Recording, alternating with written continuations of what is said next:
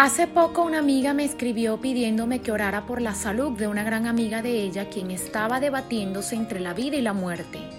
Y dijo, yo sé que Dios a ti puede escucharte, te pido que ores por ella. Y en eso el Espíritu Santo de Dios me dijo, para Dios no hay favoritismos, sino que en toda nación Él ve con agrado a los que le temen y actúan con justicia. Y en ese momento, mientras meditaba en la situación de esta persona, me detuve a ver una historia en el libro de Hechos. Y leí allí mismo cómo el ángel del Señor se le apareció a un hombre llamado Cornelio, un centurión romano, el primer gentil en ser bautizado en la fe cristiana. Lo que me sorprende de este hombre era esa virtud que tenía, en temerle a Dios en realizar muchas obras de beneficencia y lo más apasionante de su historia es que este hombre oraba constantemente a Dios. Y lo que me marcó aún más de este hombre es que no era judío, ya que el rasgo principal de la fe judía es la creencia en un Dios omnisciente, omnipotente y providente que habría creado el universo. Cornelio, a pesar de no tener esas creencias y ser bautizado por el Espíritu Santo, este hombre cumplía los mandamientos de Dios, lo que ha permitido recibir la respuesta a su oración.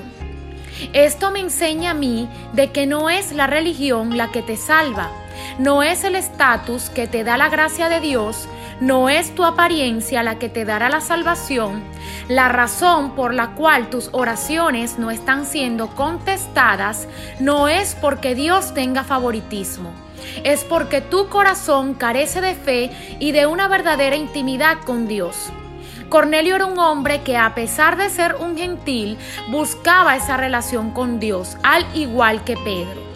Cornelio tenía como costumbre orar todos los días a la misma hora, es decir, él iba religiosamente a las 3 de la tarde a buscar el rostro de ese Dios que es el mismo para ti, para mí y para todos.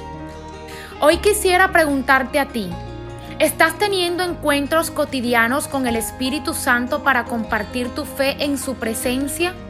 ¿Tienes la misma costumbre de este gentil de adorar a Dios en todo momento? ¿Estás apartando tiempo para conversar con Dios?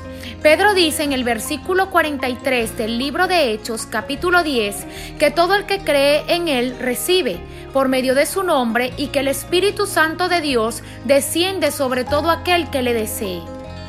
Pienso que las personas que piden oraciones intermediarias son personas que su espíritu está en deuda con el Señor. Y Dios no quiere fiadores o mediadores en tus oraciones. Él quiere poner su sello en tu vida y saldar tu cuenta personalmente. Tú y Él sin ningún intercesor. De esa manera entenderás que la solución a tus problemas no está en otros, está en determinar buscar al jefe de todos, al que da solución cuando se dejan dirigir por Él. Hoy oro por ti, mujer y hombre de Dios, para que anheles tanto su presencia y su Santo Espíritu descienda sobre tu vida. Seas bautizado con sus dones, porque Dios no hace acepción de personas. Lo que Dios ve son las intenciones de tu corazón. Pido al Espíritu Santo que te muestre tu corazón y lo que hay en él te sea revelado para que tus oraciones tengan respuestas y los ángeles enviados aprueben tu bendición sean bendecidos.